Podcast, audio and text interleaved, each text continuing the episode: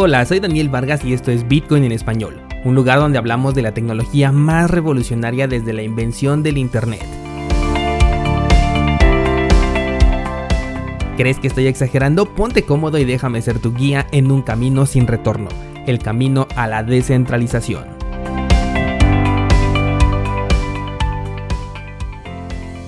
¿Qué tal? ¿Cómo estás? Hoy es jueves 13 de agosto de 2020 y con la novedad de que ya un descentralizado me hizo el favor de enviarme una invitación para el exchange de Mexo, aquel que te contaba el día de ayer.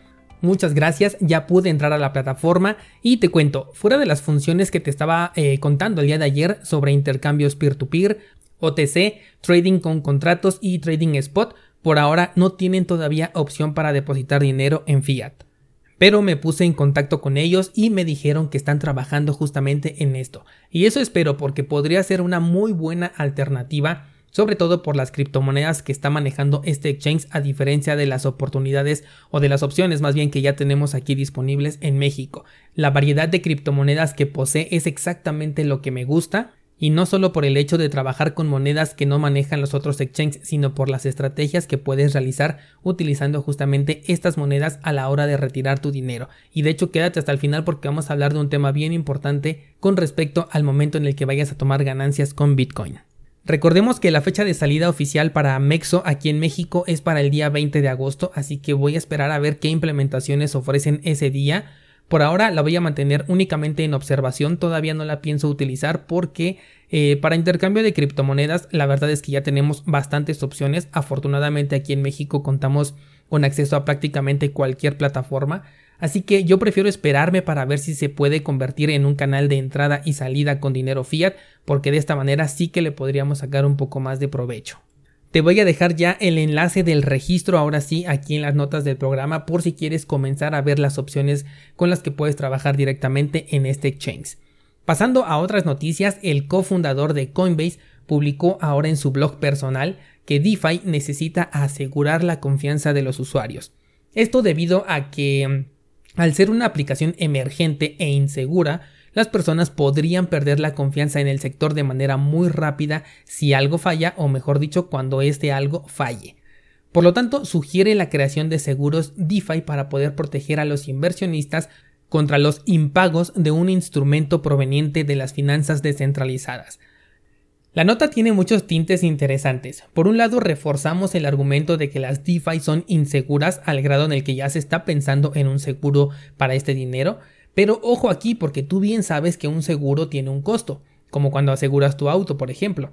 Ya hemos hablado de que los rendimientos en DeFi son insostenibles en el largo plazo al grado de que pueden reducir sus intereses ofrecidos, sobre todo en un mercado bajista. También hablamos del excesivo consumo de gas que requieren estos tokens y que hace que la transacción se lleve parte de tus ganancias. Ayer compartía en un grupo eh, una imagen de una transacción de centavos de DAI que cobraba como comisión más de 7 DAIs. O sea, hay que pagar 7 dólares para poder enviar menos de uno. Totalmente inaceptable. Y lo mismo pasó con BAT y obviamente con todos los tokens ERC20 que estén corriendo en la red de Ethereum. ¿Por qué? Porque la red de Ethereum es insostenible ante una adopción masiva. Ayer te contaba yo que si en este momento todo mundo nos quisiéramos meter a Ethereum y a los tokens RC20 y a las DeFi, Ethereum simplemente colapsaría porque no puede con ello. Eso es a lo que le llaman la escalabilidad. Ese es el problema que quieren resolver con Ethereum 2.0 desde hace casi dos años. Y es justo lo que Vitalik Buterin sabía perfectamente desde el principio y aún así decidió sacar este experimento a la luz. Pero bueno, el punto eran las comisiones por gas, y a esto habría que agregarle el costo de un seguro, el seguro que está ofreciendo Binance, o bueno, que está eh, proponiendo. Por si todo esto fuera poco, la custodia de tus criptomonedas también hay que agregarla, porque por más que digan que es descentralizado, finalmente tú no tienes el control ya de esas monedas. Necesitas eh, de la acción de un tercero, aunque este tercero sea virtual, para poder recuperar el control de esas criptomonedas. A como lo veo, solamente unas ganancias exponenciales en, el sector DeFi podrían sostener todo este conjunto de gastos hormiga, vamos a llamarlos. Ganancias como las que te ofrecen de repente de un 25%, sí me parece que es posible que te dejen con algo ahora sí de ganancias, pero un porcentaje menor podría dejarte en el mejor de los términos en tablas o peor aún en números rojos.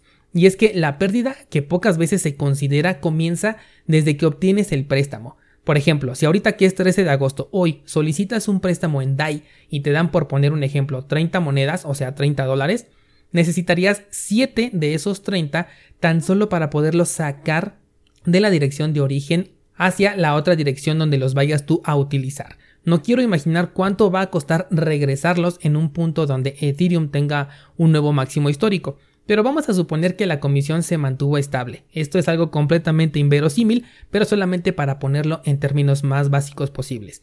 Entonces necesitarías otros 7 dólares, otras 7 monedas de DAI para poder regresar los 30 originales que te prestaron a la cartera en donde tienes que pagar ese préstamo. Tan solo en retirar y regresar, tú ya perdiste el 50% del préstamo solicitado. Eso hablando de este momento, ahorita que las comisiones están un poco altas. Sin tomar en cuenta que dentro de DeFi te cobran por cada respiro que das. Que si porque abres el contrato, pagas gas. Que si porque la tasa de mantenimiento dentro de la plataforma, vas a pagar gas. Que por cerrar el contrato, vuelves a pagar gas. Así que vamos a vernos razonables y pensar que te gastaste otras 7 monedas de DAI en puro gas. De los 30 que tomaste prestados, ya utilizaste 21, o sea que tu préstamo real fue de tan solo 9 monedas, colocando como colateral, o sea, perdiendo la custodia de 100 monedas, 100 DAIs, porque para que nos presten 30, o sea, el 30%, tenemos que meter 100 monedas. Para poder pagar el préstamo original tendrías que tener un rendimiento mínimo del 21% y a partir de ahí, una vez que conseguiste el rendimiento del 21%, es que realmente podrías tener una ganancia. Y todo esto sin contar el seguro que está proponiendo Coinbase, que por supuesto nos agregaría un costo a todo este esquema.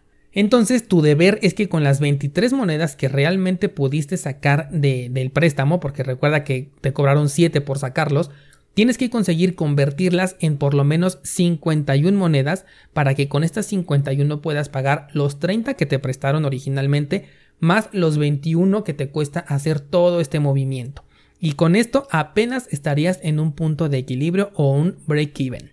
Convertir 23 monedas en 51 para poder asegurar el pago del préstamo es un movimiento que es superior al 100%. Aquí te hago una pregunta, ¿cada cuánto tiempo has tenido un movimiento superior al 100% con tus criptomonedas? Imagínate esto en un mercado bajista y además no puedes tomar en cuenta el rendimiento base con el que abriste el contrato, o sea que te prometieron por ejemplo un 25%. No puedes tomarlo en cuenta como, como algo seguro porque este porcentaje es variable dentro de las DeFi, así que no te puedes confiar en que vas a obtener ese rendimiento prometido en un periodo de un año. Espero no haber sido tan técnico en, en, esta explicación. Fue un ejercicio rápido que se me vino a la mente mientras preparaba este episodio, pero que considero necesario para ver todo este panorama. Entonces, regresando a Coinbase y el seguro que está ofreciendo para estos esquemas DeFi tan populares, lo curioso es que incluso le estarías quitando lo descentralizado a tu DeFi. DeFi significa finanzas descentralizadas. Cuando utilizas Coinbase, que es una empresa completamente centralizada y al servicio del gobierno, le estás quitando todo lo descentralizado a esta transacción. En lo personal, por el simple hecho de venir de Coinbase, yo ya lo descartaría, pero bueno, eso ya es una experiencia propia. Pasemos a otro tema. Si tú ya me sigues en Instagram, habrás visto ya en las historias que te he compartido unas capturas sobre los tokens de BAT y sobre la criptomoneda de DAI. Son capturas de pantalla que hice yo mismo de mi aplicación de Bitso, en donde si yo quisiera realizar un retiro pequeño, tendría que pagar por lo menos un 200% por tema de comisión. Quizás suene exagerado pensar que una persona quiera enviar únicamente un par de dólares, pero de todas maneras la comisión es muy alta. O sea, si yo quiero mandar un dólar, me quieren cobrar 10 dólares de comisión. Por eso te dije, por lo menos un 200%, pero de ahí para arriba. Si incrementamos la cantidad, por ejemplo, a mil pesos mexicanos, que son 50 dólares mal contados, tendrías que pagar una comisión de casi 250 pesos o el equivalente a 10 dólares mal contados. O sea, yo mismo cuando me sobra esta cantidad, 250 pesos, y quiero invertirla, pues digo, bueno, la voy a meter en cripto. Pero imagínate que la meto y la quiero retirar, pues simplemente no puedo, porque toda esa cantidad la tendría que pagar solamente por comisión para moverlo de un lado a otro. Lo que me sorprende es llegar a este punto en un momento en el que la tendencia alcista todavía no es inminente, todavía no es segura. O sea que las comisiones todavía se encuentran muy, muy baratas con respecto a lo que van a llegar. Y esto ocurre con cualquier token ERC20. Los tokens ERC20 son aquellos que están eh, corriendo bajo la red de Ethereum. En este momento es una pésima idea mover cualquier token de esta red de Ethereum entre direcciones porque vas a pagar comisiones exorbitantes. Obviamente que si las comisiones están altas, aunque el precio relativamente está bajo ahorita de Ethereum, es por la burbuja que se ha generado alrededor de las DeFi. ¿Qué significa esto? Que DeFi está sobrepasando las capacidades de Ethereum y si no se apuran con su experimento 2.0 van a comenzar a migrar a otras cadenas porque Ethereum no lo va a poder soportar. Cardano ya tiene la mano más que levantada, están bien preparados, ya es una red descentralizada que está lista para solventar este problema de la escalabilidad que tiene Ethereum. Este tema de las comisiones me hizo pensar a largo plazo. Vamos a dejar los tokens ERC20 de lado y concentrémonos en Bitcoin. En este momento la comisión de Bitcoin para confirmarse en el siguiente bloque también es bastante alta y de nuevo aún no estamos en un mercado alcista, lo cual me hizo replantearme incluso mi propia estrategia de salida, porque la comisión cuando se supere el máximo histórico va a ser mucho más grande. Y suponiendo que, por ejemplo, tú tienes tus monedas bien seguras ahí en tu Trezor o tu Ledger, eventualmente vas a querer enviarlas a un exchange para tomar ganancia. Pero ¿qué crees? Que vas a pagar 25 dólares o más de pura comisión. ¿Estás preparado para esto? Ya sé que ya te lo había contado antes, pero en ese momento era solamente de forma preventiva. Ahorita puedes hacer la prueba. En este momento intenta hacer una transferencia con Bitcoin o con cualquier token ERC20 y fíjate cuánta comisión te va a pedir. Créeme que tu panorama va a cambiar mucho. Las opciones que tienes son Número uno, eh, tener el dinero dentro de un exchange, lo cual, como ya sabes, conlleva un riesgo muy muy alto. Número 2. Esperar 24 horas para la confirmación de tu transacción pagando una menor comisión. O número 3, tener tus bitcoins en una cartera dentro de Lightning Network, para que así puedas enviarlos o transferirlos con una comisión muy pequeña. Es una decisión que tienes que tomar hoy mismo para que no te agarre desprevenido llegado el momento. E insisto, Haz la prueba, intenta mandar tanto un token RC20 que tengas por ahí o Bitcoin. No digo que lo envíes, simplemente que eh, te fijes cuál es la comisión que te cobraría si realmente lo enviaras. Si eres relativamente nuevo en el mundo cripto y apenas tienes unas cuantas criptomonedas, te vas a dar cuenta que prácticamente todo lo que tienes se va a ir en comisiones y repito, estamos en un punto muy muy temprano del mercado. Yo no sé tú, pero aún si tuviera un balance grande me dolería muchísimo perder esta gran cantidad en puras comisiones. Hoy justamente subiré una clase sobre cómo gestionar las comisiones al momento de hacer transferencias de Bitcoin desde tu cartera. Te sugiero que pases a checarla para que comprendas este dato y lo puedas utilizar a tu favor cuando quieras tomar ganancias. Y no puedes, o más bien, mm, no sugiero enviar tus criptomonedas a una cartera de Lightning Network justo en el momento en el que lo quieras vender porque va a salir lo mismo. Para enviar a Lightning Network lo primero que se necesita es una transacción en la cadena original. Esto quiere decir que vas a terminar pagando lo mismo en comisiones. Si quisieras utilizar este método, tiene que ser un acto realizado con anticipación.